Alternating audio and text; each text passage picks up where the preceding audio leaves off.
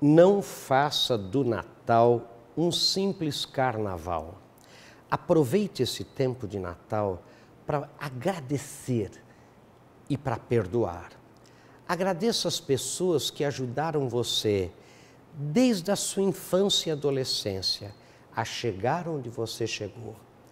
Agradeça e peça perdão por alguma coisa que você possa ter feito e que as tenha ofendido ou magoado. Agradeça seus clientes, seus fornecedores, seus terceirizados. Faça do Natal um tempo forte de gratidão e de perdão. Perdoe as pessoas todas que um dia você entendeu que magoaram você. E eu vou pedir uma coisa a você: se perdoe também e renasça neste Natal. Pense nisso, querido. Sucesso, Feliz Natal.